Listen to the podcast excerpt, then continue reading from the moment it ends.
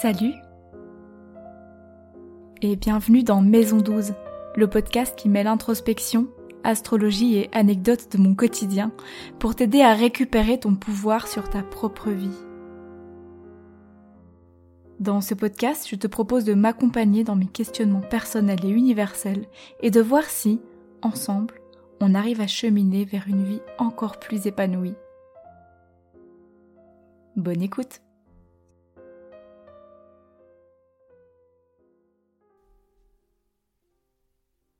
Salut Aujourd'hui c'est la première fois que j'enregistre un épisode quand il fait nuit dehors. Donc je sais pas si ça va changer quelque chose, mais euh, en tout cas de mon côté c'est une ambiance un petit peu plus intimiste que, d'habitude. Peut-être que ça changera quelque chose ou pas. Aujourd'hui, si tu écoutes euh, cet épisode à sa sortie, donc le 16 août 2023, c'est la nouvelle lune en lion. Et euh, c'est cette nouvelle lune qui m'a inspiré la réflexion du jour. Euh, qui est sur la thématique euh, de, la transformation. Cette nouvelle lune, elle est conjointe à Vénus, qui est rétrograde en ce moment, hein, et jusqu'en octobre, vous en avez peut-être déjà entendu parler. Euh, certainement, si vous suivez déjà des comptes astro, sur Instagram par exemple. et elle est en carré quasi exact à Uranus. Si vous avez envie d'approfondir la question des lunaisons, n'hésitez pas à faire quelques recherches. Il y a énormément de contenu là-dessus, notamment sur Instagram. Euh, si vous suivez un peu des gens euh, sur Instagram, vous voyez sûrement fleurir le contenu à chaque nouvelle lune et à chaque pleine lune sur euh, les thématiques du moment. Donc je vais pas vraiment approfondir la question, hein. il y a beaucoup de contenu là-dessus. Et puis si ça vous intéresse, je vous invite à aller, aller chercher de ce côté-là. L'idée de cet épisode, comme je vous disais, c'est pas d'approfondir le message de cette nouvelle lune, mais du moment que j'en parle, écoutez, je vais quand même vous en toucher un petit mot. La nouvelle lune, de manière générale, elle est associée à un début de cycle. Euh, le début du cycle où la lune est visible. Hein. Ça peut être le moment d'un nouvel élan, d'un point de départ pour le mois qui vient, puisque elle met à peu près un mois donc pour faire le tour, mais aussi pour les six mois qui viennent, puisque on a toujours une nouvelle lune dans un signe et six mois plus tard on va avoir la, pleine lune dans le même signe, d'accord? Donc si par exemple là on a demain la nouvelle lune en août, on va avoir en fait, c'est en janvier 2024 je crois, on a la pleine lune en lion. Donc il y a aussi un cycle sur six mois qui, commence à ce moment-là. Euh, c'est aussi un moment qu'on dit souvent propice à la manifestation, donc euh, à réfléchir à sa vision, à ses objectifs pour l'avenir dans ma manière à moi de vivre les choses, c'est c'est quand même important de pour moi de me laisser porter par les énergies plutôt que d'essayer de trop euh, les conscientiser, trop entre guillemets en profiter euh, en en ayant conscience. C'est personnel hein, complètement et je j'ai absolument rien contre les gens qui qui font quelque chose de très conscient là-dessus. C'est simplement parce que moi j'ai naturellement cette tendance à mentaliser qui est, qui est très forte et j'essaye plutôt de m'en détacher que de la renforcer parce que je sais que ça peut vite euh, ça pourrait vite devenir une obsession chez moi et si je suivais trop attentivement ces cycles lunaires en fait. Et euh, c'est pour ça d'ailleurs que je suis assez frileuse pour analyser mes propres transits astrologiques, donc voir quel, où sont placées les planètes en ce moment par rapport à mon thème et voir qu'est-ce que ça vient euh, activer. Parce que je sais que ça peut vite m'angoisser et je préfère du coup moi les analyser de manière rétrospective. Donc aller voir euh, si à une telle période j'étais dans un état particulier, aller voir qu'est-ce qui se passait dans le ciel à ce moment-là pour que ça puisse avoir cet impact. Ça me permet de, de réfléchir en arrière, mais je le fais assez rarement, enfin je le, je le fais quand même parce que je reste astrologue et curieuse, mais en général je le fais, je regarde et je dis bon c'est bon, je regarde euh, deux minutes et puis j'essaie pas, j'essaie pas d'analyser, j'essaie pas d'approfondir parce que j'ai pas envie trop de, de m'angoisser. Voilà, je reviens à la nouvelle lune.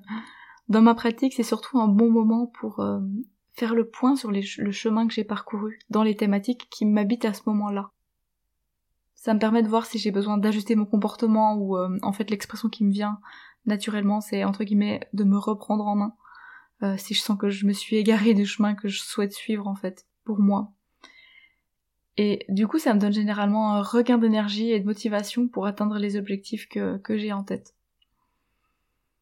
La nouvelle lune d'aujourd'hui en Lion, euh, puisqu'elle est conjointe avec Vénus, elle nous invite à redéfinir nos valeurs personnelles. Hein. Ça peut être particulièrement euh, le cas dans le domaine des relations, puisque Vénus est vraiment associée aux relations, mais aussi dans les domaines qui sont rattachés aux maisons qui sont maîtrisées par Vénus dans votre thème astral.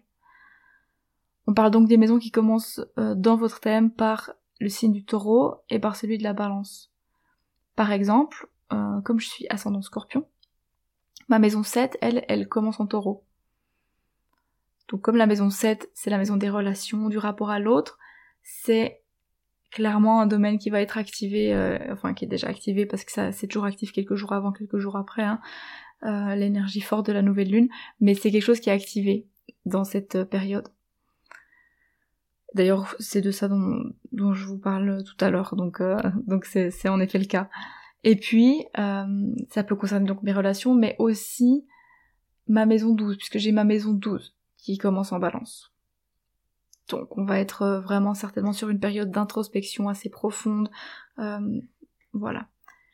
Je veux pas trop entrer, dans les détails, dans les exemples, parce que ça devient, ça devient un petit peu euh, intime forcément. Donc ici Vénus elle est rétrograde, donc on va peut-être privilégier en effet la redéfinition de ses valeurs, la réflexion sur ce qu'on veut développer, corriger ou encore atteindre, mais ce sera plutôt de la redéfinition que de passer directement à l'action. On gardera peut-être l'action pour euh, un peu plus tard. Mais ça veut pas dire que c'est pas le moment au contraire de faire des plans, de vraiment entamer le, processus, mais vraiment on est dans une phase de, plutôt de planification, de réflexion, de bien penser les choses. Bon, l'objectif c'était pas de m'étendre sur cette nouvelle lune, euh, simplement de vous dire que tout ça, ça m'a inspiré de l'épisode et la thématique du jour. Accepter de muer.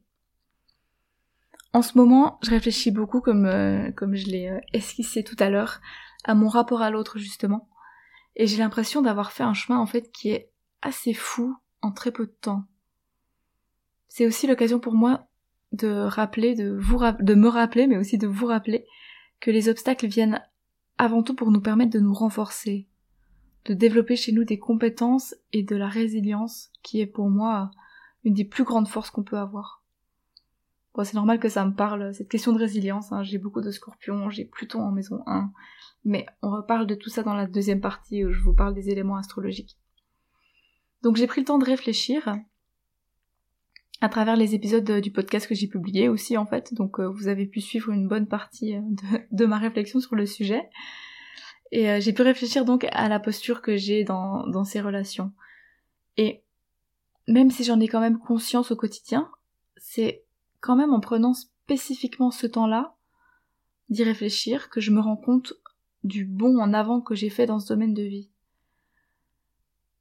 Bien sûr, on trouve toujours des choses qui coincent et euh, qu'on aimerait encore améliorer, surtout si on est un petit peu connecté à l'énergie de la Vierge. Mais j'ai presque l'impression d'être euh, une nouvelle personne parfois. Intérieurement non, parce que bah, j'ai toujours été moi-même. Moi j'ai toujours euh, senti qui j'étais. Mais j'ai vraiment l'impression d'avoir fait un chemin incroyable. vous voyez, c'est le moment où je me lance vraiment des fleurs, mais au niveau de l'authenticité dont je peux faire preuve, dont je suis capable en fait de faire preuve face à l'autre, parce que j'en suis assez fière en fait, parce que ça a longtemps été une lutte pour moi de réussir à me montrer réellement tel que je suis face à quelqu'un, d'être honnête sur euh, ce que je ce que je pense, ce que je dis, de pas réfléchir à ma phrase avant de la dire. Et bah, je vous renvoie à l'épisode euh, numéro 1 si vous ne l'avez pas encore écouté sur l'affirmation de soi, hein. je parle beaucoup de ça.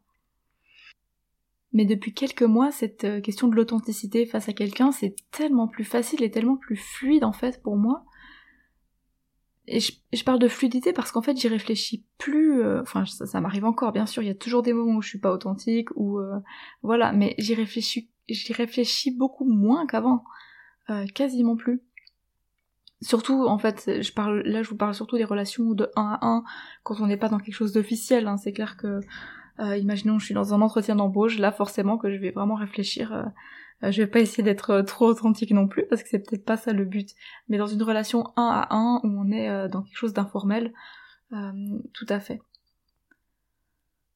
Je pense aussi que le fait d'avoir osé un peu plus et échoué parfois un peu plus, je vous en parlais dans un des épisodes aussi, ça m'a permis de me rendre compte qu'on meurt pas en fait de ça. Et évidemment, du coup, ça renforce. Et je sens vraiment maintenant, dans les relations, que j'ai une force que clairement, j'avais pas avant. J'arrive beaucoup plus à croire que, en fait, ma voix mérite d'être entendue, même si elle va pas dans le même sens que la personne en face. Et ça, franchement, c'est hyper bien. voilà, je profite de m'envoyer encore un petit peu plus de fleurs. Non mais c'est important aussi de, de savoir reconnaître ses victoires et, et de s'arrêter, regarder en arrière pour prendre conscience du chemin qu'on a parcouru. Et pour que cette évolution, elle soit possible, et j'en viens maintenant au cœur de cet épisode, c'est important d'accepter de muer, parce que plus on, se maintient en lutte contre un, besoin d'évolution qu'on ressent, parce que en fait je suis certaine qu'on le ressent tous hein, et toutes au fond de soi, plus on va se confronter à des événements de la vie qui vont nous forcer en fait de plus en plus brutalement à changer. Alors que si je sens un besoin, qui est viscéral souvent, en tout cas pour moi c'est souvent viscéral, un besoin d'expansion ou de destruction de quelque chose en moi, et que je l'écoute, que j'ose me laisser porter par lui, même si c'est inconfortable, ça va tellement m'apporter de fierté, de confiance et puis au final euh, bah, d'épanouissement. Alors petite précision qui est importante quand même à ce stade-là euh, de l'épisode, quand je parle de destruction, on est bien d'accord que je parle pas du fait de se faire du mal hein, ou de, se détruire soi-même, mais plutôt par exemple de détruire un comportement chez soi qui nous est toxique ou euh, qui nous répulse. Bien sûr, la première étape, ça va être d'aller creuser le sujet, d'aller voir pourquoi ça nous dérange, et ensuite, une fois que c'est fait, euh, il faut le laisser évoluer dans la voie qui se présente naturellement à nous et, qui nous, nous paraît plus saine si on l'accepte si on a quand même envie de changer euh, cet élément-là. J'aimerais encore rajouter un mot sur ce que je disais euh, de l'inconfort euh, de se laisser muer. Clairement, c'est inconfortable. Mais j'ai entendu une fois quelqu'un, je sais plus qui c'était du tout, mais ça circule, je pense, pas mal dans le monde du, développement personnel et aussi dans celui de la psychologie. Et c'est quelqu'un qui conseillait de pas dire sortir de sa zone de confort, mais étendre ou élargir sa zone de confort. Et c'est vraiment quelque chose qui m'est resté en tête. Franchement, j'y pense euh, quasiment tous les jours. Et la différence entre les deux expressions, c'est qu'en parlant d'étendre, on perçoit que cette zone inconfortable, à force d'oser s'y aventurer, bah, elle va finir par devenir confortable en fait. Et ça, c'est quelque chose qu'on a tous pu constater à un moment dans nos vies. Par exemple, euh, commencer une nouvelle activité artistique, c'est jamais confortable. Imaginons que je me mette au violon, là, demain. Et avant mon premier cours, ben, je serais forcément, en tout cas moi, je serais forcément stressée. Euh, je serais certainement très maladroite, je ferais beaucoup d'erreurs, j'aurais peut-être même honte de moi parce que je fais ces erreurs-là. Mais si je continue et que régulièrement je pratique pendant trois ans, à la fin de ce chemin-là, il y a fort à parier que ma zone de confort du côté du violon, elle se sera fortement élargie. Et ça, ça marche pour le violon, mais ça marche aussi pour un nouveau boulot, pour un déménagement, plein d'autres choses, quoi. Bref, l'inconfort, ça fait partie du chemin. D'ailleurs, j'ai fait des, recherches qui sont absolument pas euh, poussées scientifiques. J'ai pris deux, trois minutes peut-être de ma vie pour faire ça. Donc euh, c'est vraiment à prendre avec des pincettes, mais j'ai vu qu'apparemment c'était inconfortable pour les serpents de muer. Euh, ils sont tout à coup très vulnérables par rapport à ce qu'ils étaient, puisque leur nouvelle peau elle est encore très fragile. Donc euh, c'est pas un moment qui est, qui est agréable pour eux. Pourtant ça fait partie de leur, euh, leur fonctionnement et, c'est comme ça qu'ils arrivent à, à poursuivre leur vie. Donc la prochaine fois que vous sentez le besoin de changer, mais que vous hésitez, parce que quand même c'est pas hyper agréable, pensez au serpent. Je vous propose maintenant qu'on passe à la partie numéro 2 dans laquelle euh, je vous présente quelques éléments astrologiques de cette question-là. Donc du côté planétaire dans votre thème astral, vous allez, euh, et ça va être l'essentiel de, cette partie, mais vous allez pouvoir regarder directement Pluton. Pluton, euh, c'est la planète de la destruction, mais pour renaître, quoi. C'est le phénix, si on veut. C'est vraiment l'archétype du phénix. Mourir pour renaître de ses cendres. Plus fort, plus grand, plus beau, plus... tout ce que vous voulez. Donc, Pluton, il vient détruire quelque chose, mais c'est pour le mieux, si on veut. C'est pour reconstruire quelque chose de mieux. Euh, Pluton c'est aussi une planète qui est très très lente, donc on va porter beaucoup plus d'attention à la maison dans laquelle elle se trouve plutôt que dans le signe. Et je vous propose de faire un petit tour, des 12 maisons pour voir qu'est-ce que ça peut euh, vouloir dire de vous et de votre vie. En fait, la maison dans laquelle va se trouver Pluton, elle va nous parler d'un domaine de vie dans lequel ça va être très important d'accepter des mues, euh, d'accepter les transformations qui peuvent parfois être extrêmes, et ça à plusieurs reprises dans notre vie. Si vous avez Pluton en maison 1, il va falloir accepter que votre personnalité, voire peut-être votre physique, change, et change parfois radicalement. En maison 2, vous pourrez vivre des, changements de valeurs personnelles ou euh, alors des bouleversements, des changements drastiques dans vos finances. En maison 3, ça peut être vos cercles proches qui changent, vos amis, vos voisins. En maison 4, les transformations, elles vont se passer dans le foyer, dans la famille. En maison 5, ce sera plutôt euh, dans votre manière d'être créatif dans tous les domaines de votre vie. En maison 6, c'est votre quotidien qui va changer. Euh, vous allez clairement pas pouvoir garder la même routine pendant 50 ans. En maison 7, enfin, ou alors vous pourrez, mais ce sera difficile et compliqué. en maison 7, euh, ça pourra parler de changement de personnes, hein, des personnes individuelles avec qui on s'associe. Ça peut être en relation, mais pas forcément, ça peut être dans d'autres domaines aussi. En maison 8, je dirais que c'est plutôt la vie matérielle qui peut être chamboulée, ou alors qu'on peut vivre des bouleversements intérieurs qui sont très forts. En maison 9, ça pourrait être des changements de valeurs universelles ou de croyances, changer de religion par exemple.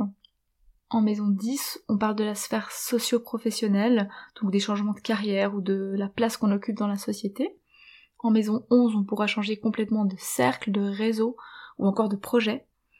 En maison 12, on pourrait avoir des renversements dans notre manière de voir la vie et de la vivre, avec euh, un besoin de devoir faire table rase et de recommencer un chemin de vie sur des bases neuves. Donc ça c'est une piste de réflexion. Pour explorer son rapport à la transformation, à la mue, on peut aussi aller voir du côté du scorpion. Si c'est une énergie à laquelle vous êtes très connecté, ce sera sûrement plus facile pour vous d'aller dans cette voie. Ce sera au contraire plus difficile pour quelqu'un qui sera très ancré dans l'énergie du taureau par exemple, qui est le signe opposé à celle à celui du scorpion.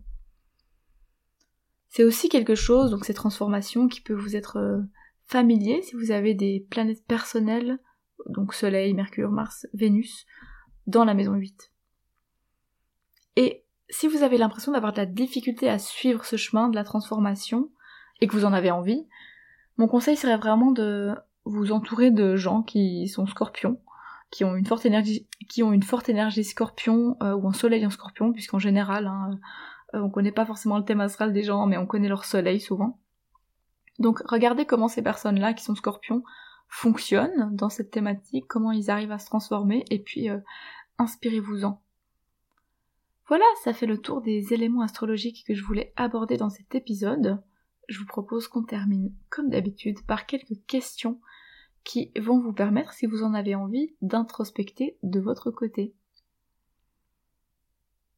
Je vous propose de commencer avec une question euh, générale en fait qui reprend euh, tout le contenu de l'épisode qui est euh, quel est mon rapport avec mes propres transformations? Suis-je à l'aise dans ce processus et est-ce que j'entre facilement en résistance? Ensuite, je vous inviterai à aller voir où se trouve Pluton dans votre thème et à vous demander quel lien vous pouvez faire avec votre expérience de vie. Enfin, dans quel domaine ai-je envie d'élargir ma zone de confort Et qu'est-ce que je peux mettre en place pour concrètement entamer ou poursuivre ce processus?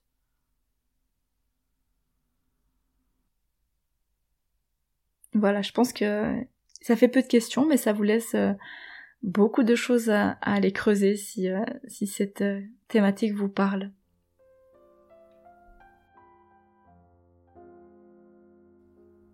Merci pour ton écoute. J'espère que cet épisode t'a plu.